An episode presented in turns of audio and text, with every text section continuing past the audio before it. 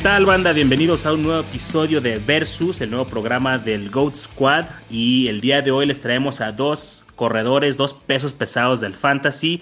Y para hablar de ellos me acompañan mis amigos OJ y Wilmar. Oye, ¿cómo andas, hijo? Hola, Charlie. Hola, Wilmar. Bien, aquí vamos a, a ver este cara a cara de este par de monstruos del fantasy que es como enfrentar agua y fuego, ¿no? Así es, dos corredores un poquito diferentes, pero igual de fuertes en sus habilidades. Wilmar, ¿cómo estás? Hola Charlie, creí que cuando decías que traías a dos pesos pesados estabas refiriéndote a nuestras nada esbeltas figuras, pero venga, qué, qué agradable estar aquí, oye, y qué gusto estar de nuevo aquí grabando contigo. Así es, aquí estamos los, los meros, meros pesos pesados, los, los jefes de la división. Pues, bien, banda, y vámonos eh, recio con este versus que es de Camara y Derrick Henry. Y qué decir, ¿no? Son dos grandes jugadores. Vamos a darles un poquito de stats, vamos a poner un poquito aquí de, de base para ver de lo que vamos a hablar. Actualmente Alvin Camara está yendo en la ADP 3.3 en PPR y Derrick Henry 3.7 en Fantasy Pros. Y lo que queremos aquí nosotros discutir es eh, las diferencias que hay entre ambos jugadores y a quién tomaríamos en las diferentes ligas, ¿no? En PPR y en Standard. Ah, oye, así en frío, antes de leer cualquiera de los stats, ¿tú por quién te inclinas? Eh, de bote pronto, Camara. Soy un enorme fan de él. Creo que dijiste 1.3 y 1.7, ¿verdad? 3.3 y 3.7 overall. Ok. Eh, sí, cámara, definitivamente, pero la diferencia es muy cerrada, ¿no? En realidad no es que... Y eso quisiera como que quedara muy claro. Cuando uno hace esta especie de tiers y diferencias entre dos jugadores elite, el que prefieras ligeramente a uno no significa que estás menospreciando al otro, simplemente que ves un poco más de upside con uno, y esa es básicamente mi razón para decantarme por cámara. Bien, ¿tú, Wilmar? ¿Quién, quién prefieres en, en PPR? En PPR a, a cámara, estoy completamente de acuerdo con él. Creo que la distancia no es mucha. Son detalles, tal vez potencial versus seguridad, diría yo. Entonces, creo que más bien es esa la discusión que, que a uno categóricamente por encima del otro. Perfecto, y pregunté específicamente ahorita por PPR, Wilmar, porque el otro día que sacamos nuestros rankings creo que causó un poquito de, de ruido con algunas de las personas que nos checaron en redes tuviéramos a Henry en 5 y a Camara eh, ahí entre el 3 y el 4, ¿no? Que como Henry puede estar tan bajo. Lo que pasa es que eh, como nuestros rankings están basados en PPR y el hecho de que Alvin Camara esté tan involucrado en el juego aéreo le da una mayor cantidad pues, de puntos, ¿no? En, este rubro. Uh, vamos aquí con los stats. Eh, Alvin Camara tuvo 187 acarreos para 932 yardas y 16 touchdowns pero agrégale 83 recepciones para 756 yardas y otros 5 touchdowns. Estamos hablando de 1700 yardas totales, 21 touchdowns, 83 recepciones. Cual es fenomenal. Henry, aunque corrió por 2000 yardas en 378 intentos, el doble de intentos de Camara, eh, solamente tuvo 19 recepciones para 114 yardas y 0 touchdowns. Entonces termina siendo ahí el desbalance en lo que viene siendo las ligas PPR, porque son 83 puntos que te está generando Camara para 19 de Henry. Entonces aquí es donde vemos esa gran diferencia y es lo que siempre hay que entender cuando les decimos siempre chequen los settings, chequen el scoring, porque esto te puede dar una gran ventaja, ¿no? Saber esto y saber a quién escoger. Uh, oye, ¿hay algo que te sorprenda eh, de, de, esos stats de Camara o, uh, o de Henry? Porque fueron fenomenales ambos años, ¿no? Pues hay un par de datos curiosos. El primero es que prácticamente las 83 recepciones de Camara de 2020 juntan las, todas las recepciones de Henry en sus cinco años de profesional. Y eso, eh, junto con todo lo que tú ya dijiste, nos da una idea de la magnitud del impacto de Camara en el plan de, de ataque aéreo de Saints, ¿no? Además, hay otra cosa muy importante. Alvin Camara en PPR, su peor año ha sido quedar en noveno. O sea, él es siempre un un, perdón, un running back uno. Y este año fue 2019, no sé si ustedes recuerden que creo que contra Jacksonville tuvo una lesión en la rodilla. Ese juego lo acabó tocadón y luego estuvo ausente eh, un par de juegos, regresó pero no regresó al 100 Y aún con todas esas eh, situaciones, Alvin Camara alcanzó a ser el, running back 9 en PPR. Fue su peor año, son 244 puntos. La verdad es que la producción de Camara sano, fuerte, siempre está arriba de 300 puntos y estamos hablando de un top, top 3 prácticamente garantizado, ¿no? De acuerdo. Ahora, Wilmar, ¿cómo puede verse afectado Camara ahora que perdió a Breeze, ¿no? Y que no sabemos quién va a ser su quarterback, no sabemos si va a ser Taysom Hill, no sabemos si va a ser James Winston. ¿Crees que impacta mucho en su producción o es a prueba de quarterback?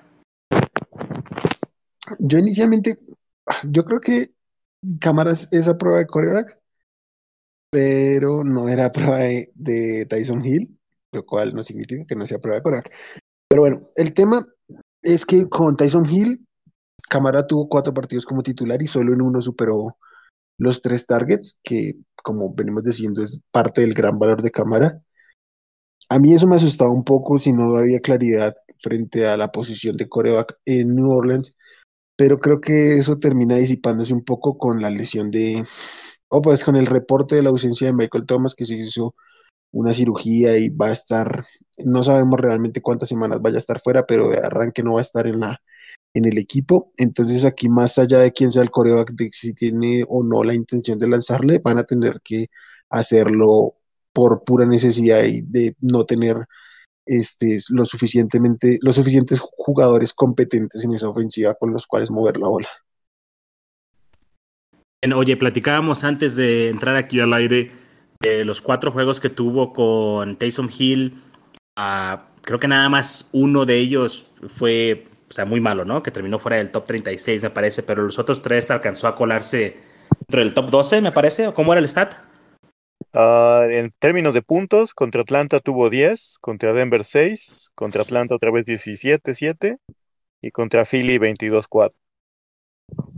Ok, los primeros dos juegos, digamos que no es a lo que nos tiene acostumbrado Camara, pero los otros dos, pues ya fue un poquito más productivo. Y pues bueno, esperemos que Peyton, sea quien sea el quarterback, les recomiende que le den el balón a su mejor jugador y veamos una alta producción de Camara.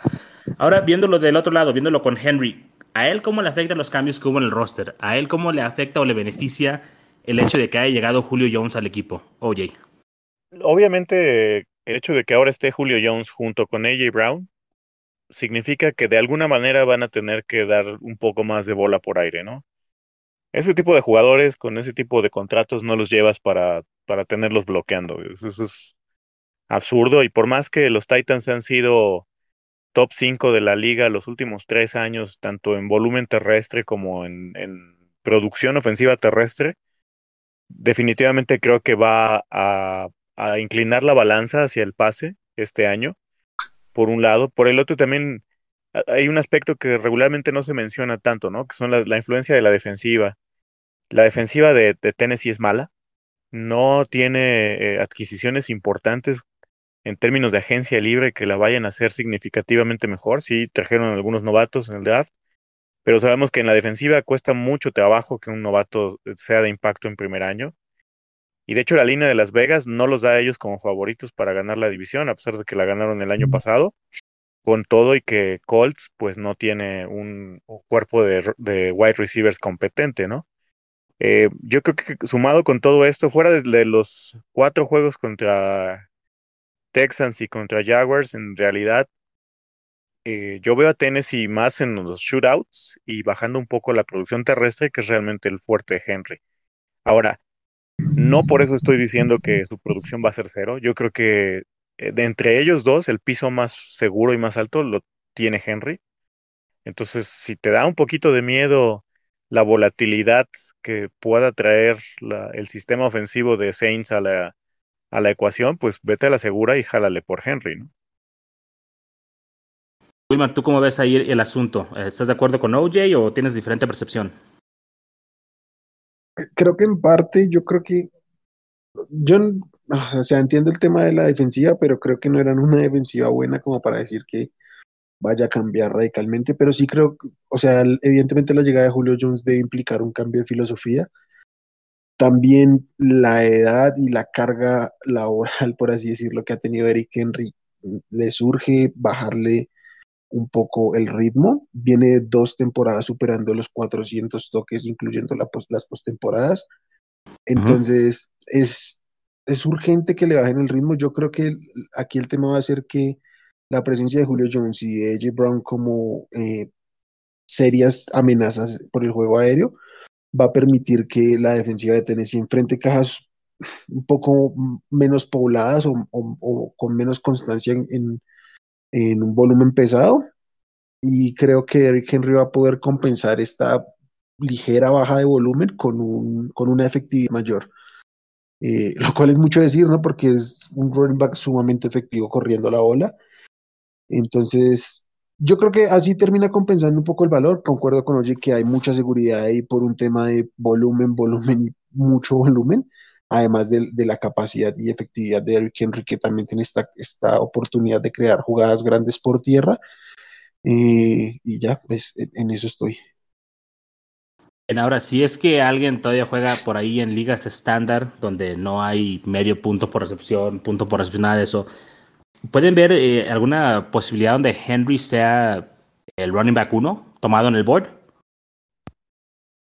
Sí, Sí, definitivamente. El, volumen de juego que ha tenido, o sea, 900 acarreos en temporada regular las últimas tres temporadas, pues el rey del volumen, ¿no?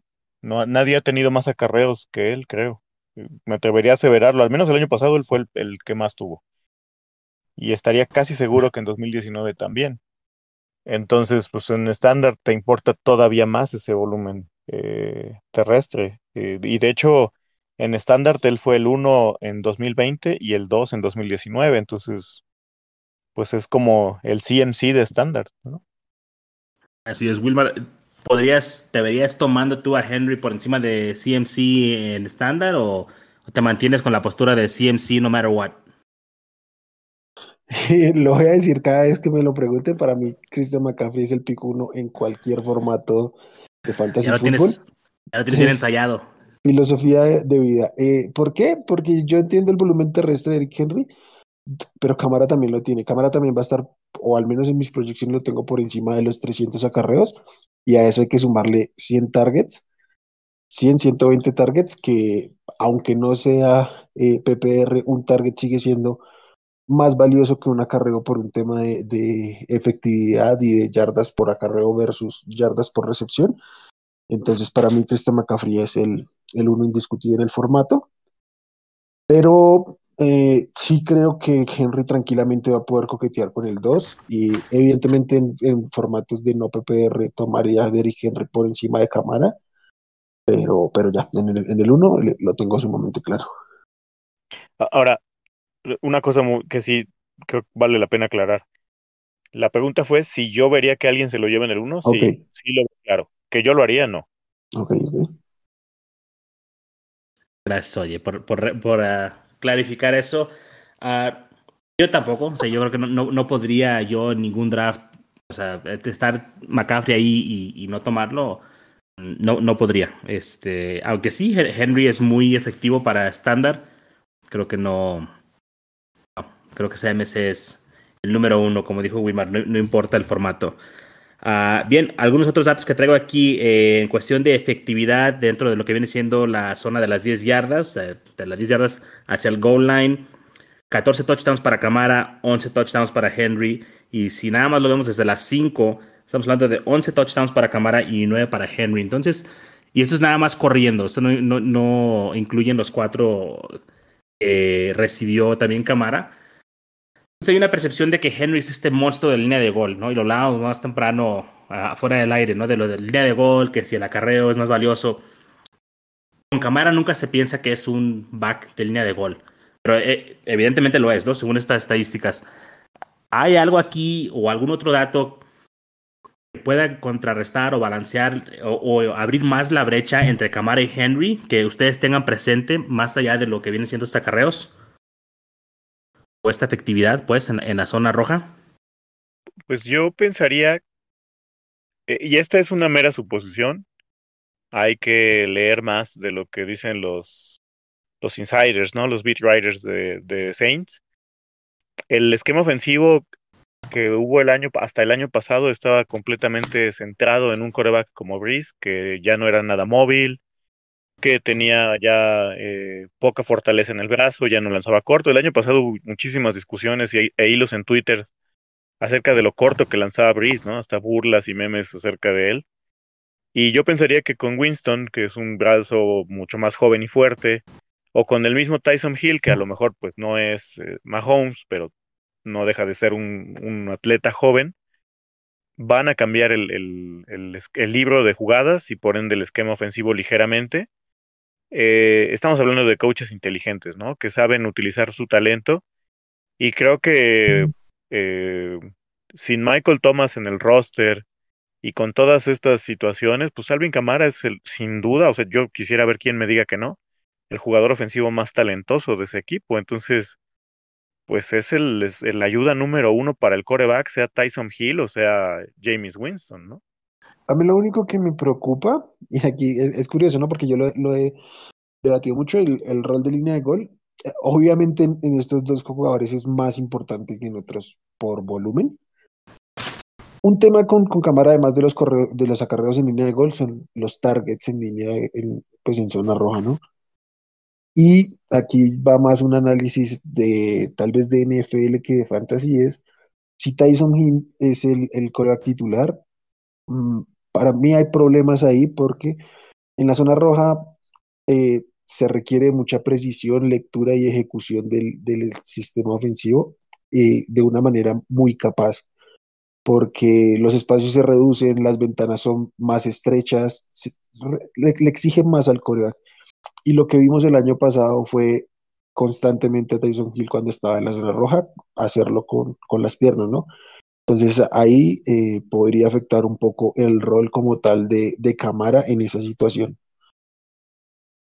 Sí, Tyson Hill es más como un Cam Newton en ese sentido, que cuando llega a la zona roja quiere él anotar, más que Breeze, que la extensión del juego terrestre de Breeze era pasarse la cámara, ¿no? Cámara en las piernas de Breeze básicamente. Entonces eso ya no se, no se va a ver ahí.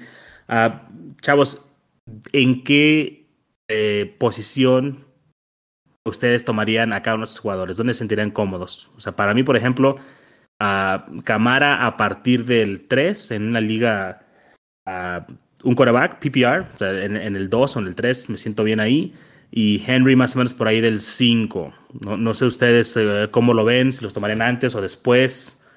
¿Cómo ves tú, OJ? Yo a Camara lo tomaría sin problema en el 3. Y a Henry, pues es que también veo difícil poner cuatro nombres que pondrían sobre él que no fueran Camara, CMC y Cooks, ¿no? Honestamente, yo a Zeke no lo veo este año por encima de Henry no porque no vaya a tener el volumen, sino porque el año pasado lo vi como ya un poco lento. Es probable que solo sea un asunto de percepción mía. Pero, por ejemplo, Akers no va a estar. Em, Jonathan Taylor eh, va a tener a Heinz ahí. No sabemos realmente cómo va a ser la distribución del... del eh, increíblemente, Jonathan Taylor se sirvió mucho del, del, juego aéreo el año pasado, ¿no? Con Rivers. Entonces, está difícil proyectar en esos tiers, yo seguiría prefiriendo a Henry. La verdad es que podría llevármelo en el 3 también, y pues con tantas ligas que a veces llega uno a tener, recomendaría a veces llevarme uno y a veces al otro. ¿no? No es la pregunta, oye, la pregunta es en dónde, no me la cambies. Yo nada más... ¿El 3 a los dos? El 3 a los dos, ok. Yo sí podría ver, eh, ahorita que mencionaste que sí no lo ves, eh, no lo tomarías antes, yo tampoco, pero sí puedo ver así quedando por encima de él, por cuestión de, del juego aéreo. Pero a quien sí tomaría por encima de Henry, aunque venga de lesión, es a Saquon. Entonces, para mí, Saquon sería mi 4. Este, no te preocupes, Charlie. dime tú los tuyos. Pero dime, Que yo tenía muy claro a Saquon en el 3, pero con los reportes de que está en PUP y, no, no es claro que vaya a empezar, le, lo he estado bajando eh, pues significativamente. Con esto unos tres o cuatro puestos, ¿no? Y yo la, verdad es que para mí cámara en este momento es el 3 claro, después de, de McCaffrey Cook, como decía Oye, Y a Henry me lo empezaría a pensar desde el 4, pero por como yo elijo mis equipos, difícilmente lo voy a tomar antes del pick 6, tal vez. Ok. ¿A quién tomarías en el pick 5 entonces? en el, después de Camara probablemente a Jonathan Taylor. Uh, sí lo tomaría por encima de Eric Henry porque yo sí tengo un poco más de confianza y el juego aéreo es, es más ahí. Y con Sacón ya me lo pensaría dependiendo de cómo vaya evolucionando la información. Ok, yo, yo de los Sacón pienso que es más que nada por precaución, uh, para que no haya uh -huh. esa presión de que tenga que salir y hacer este su, su, su training camp pues completo para que no haya preguntas. Entonces lo pones en el PUP y, y ya, ¿no? Está, está guardadito. Además, porque Pero venían muy que... bien los reportes, ¿no? Antes de, de sí. ponerlo en esta lista, venían bastante bien los reportes, solo que pum, hubo como un frenazo ahí. Sí, sí, sí. Y, y, está, creo que dentro del tiempo esperado, ¿no? Para la recuperación. Se lesionó, creo que semana 2, semana 3 la temporada pasada. Entonces, ya son 12 meses para el inicio de la temporada. Creo que va a estar bien. Esperemos que sí. Pero yo sí me arriesgaría. Yo tomaría el riesgo de tomar a Sacón en el 4, entendiendo que tiene ese upside. Evidentemente. Henry, como mencionábamos ahora, tiene un piso un poquito más, más seguro, más fuerte, pero yo sí me arriesgaría ahí con, con Saquon. Yo, yo, la verdad es que preferiría Henry sobre Saquon, y eso que yo la verdad soy súper fan de Saquon. Uh -huh. La razón es bien básica, creo que la hemos platicado desde que tuvimos aquel episodio de las nalgadas del fantasy, ¿no? Sus primeras tres o cuatro rondas no son para ganar tu liga, son para no perderla. ¿no? Uh -huh. Y en ese sentido, el piso que te ofrece Henry, en cualquier formato, ya en el pick 3, en el pick 4, eh, para mí es suficiente para saberme seguro de que puedo ir por, por ejemplo, Darren Waller al final de la segunda, o por ahí si me dejan caer a Kelsey, uh -huh. y después armarme un Justin Jefferson si me cae en la tercera, o un AJ Brown. Eh, y hasta la cuarta regresar por un running back que sea realmente el complemento de, de, Henry, ¿no? Henry para mí te ofrece esa posibilidad. Camara siento que, que va a ser eh, más o menos lo mismo. También me da un poco ah, de miedo lo que decía Wilmar, ¿no? Que le doy la zona de Gold Tyson Hill. Claro. Pero le veo más volatilidad, sin duda. Sí. Entonces yo creo que estamos de acuerdo en el sentido de que Henry sí te presenta un poquito más de seguridad pero también de que te presenta menos upside, ¿no? Por el juego aéreo. Uh -huh. Pero bueno, ya cuando estamos hablando de jugadores que están, este es tier 1, estos running backs son tier 1, o sea, no hay eh, que te equivoques al escoger uno o al escoger otro, realmente es cuestión aquí de cómo quieres armar tu equipo. Pero vaya, o sea, yo no siento que le afecte tanto a Camara el hecho de que ya no esté Breeze, salvo lo que pueda pasar en línea de gol. Y, y tampoco creo que sea erróneo pensar en, en, Henry como un corredor top 3. Nada más hay que estar conscientes que en PPR puede que no queden en, en esa posición, pues porque no tiene las recepciones, ¿no? Ya como lo dijo, oye, tiene 83 recepciones, 80 recepciones en toda su carrera. Y uh -huh. Camara las hace en un año. Y en todos sus las hace en medio, sí, en todos sus años. Porque Entonces ahí sí. Sus tres primeros años tuvo en todos 81 y el año pasado tuvo 83 recepciones. Entonces son 80 puntos de. No, ponle uh -huh. 65 puntos de más uh -huh. cada temporada. Así es, amigos. ¿Algo más quieren agregar aquí a, a este pequeño episodio? Pues eh, este que desde el inicio ha sido completamente volcado en, en la 2021, la temporada que ya casi está aquí. Eh, uh -huh. Pero eh, si tuviera que verlo en el punto Dynasty, ustedes estarían ya dispuestos a mover a este par de jugadores como sus, sus general managers. Uf, qué, qué, qué, buen tema, oye. Fíjate que depende de mi roster. Si estoy equipado para ganar ahorita, o sea, los, los mantengo. Pero si veo que eh, no tengo para competir o siento que no tengo el equipo tan fuerte como lo necesito, yo sí muevo a, a esos dos. O sea, para mí ya los dos están en la edad donde se tienes que mover a, a los running backs y ya pasaron esa cúspide de, de producción, quizá en, en, cuestión de edad, y yo los movería, o sea, sí o sí, la verdad. ¿Para, para qué te los quedas? Sí, yo pienso, pienso lo mismo. Este, buscaría un running back que tenga potencial del próximo año estar en ese top 5 de, de picks y algo adicional como para sacarle valor. Yo quiero mencionar, aprovechando que tocamos el tema de Dynasty para aquí la banda del escuadrón, cuando tú tienes a, tu equipo y, y, ves que es tiempo de renovarlo, realmente los running backs son lo último que debes de adquirir en tu equipo y lo primero que debes mover, porque su vida útil es, es muy corta. Esta es mi opinión, no sé ahorita qué digan ustedes, chavos, pero yo prefiero armar primero mi equipo, todas las demás posiciones, ¿no? Tener wide receivers, porque tardan en, en, establecerse. Tener mis wide receivers, tener mi quarterback, que duran a veces hasta 10 años. Y ya cuando estás listo para competir, vas por tu running back. Yo he visto muchas veces, he visto en muchas ligas, que la gente no se quiere hacer de los running backs. Porque sí, es el mejor jugador que tienen, pero es el único jugador que tienen. Y piensan que van a poder construir alrededor del corredor. Para cuando puedan construir alrededor de un corredor, ya pasó la época. Exactamente, ya pasó la época. Entonces, yo no sé si ustedes están de acuerdo con eso o, si tienen una perspectiva diferente que le quieran dar a la banda. Estoy completamente de acuerdo, pero digamos, no, no me molestaría en este caso si tu jugador es Terry Henry, moverlo y hacerte con un corredor más joven, eh, igual construir sobre él, sí, pero eh, sí, entiendo la, la dinámica y la comparto. Digamos que en términos un poco más generales ese es un enfoque correcto también en mi opinión. Eh, dándole cierta prioridad, ¿no? Si por ahí en tu rookie draft nadie te quiso comprar el pick 4 o el 5, pues tampoco vas a dejar ir un buen valor en running back, ¿no? O sea, te lo llevas y ya después verás si lo puedes capitalizar con un pick de primera ronda el próximo año y algún otro running back o un par de wide receivers buenos, ¿no? Porque también es cierto que la, la, la demanda de running backs es más alta, ¿no? Y la oferta es más corta que de, wide receivers. Yo para mí siempre es drafteas running backs y haces trades por wide receivers, ¿no? Porque el, el running back es el, la posición que te puede tener un impacto más inmediato desde que entran a la liga. Entonces no hay problema con draftearlos. Y como dices, si nadie te va a comprar ese pick 4, 5, 3, el que tengas, pues vas por un running back y ves si después puedes venderlo. Pero realmente para mí, sabiendo que es una posición que es tan desechable o, tan, tan corta su vida, pues sí es necesario mover esos dos jugadores. Entonces, para contestar de una manera muy larga a tu pregunta, oye, definitivamente mover esos dos jugadores. Eso sería mi, mi prioridad si yo los tuviera en mi equipo. Concuerdo.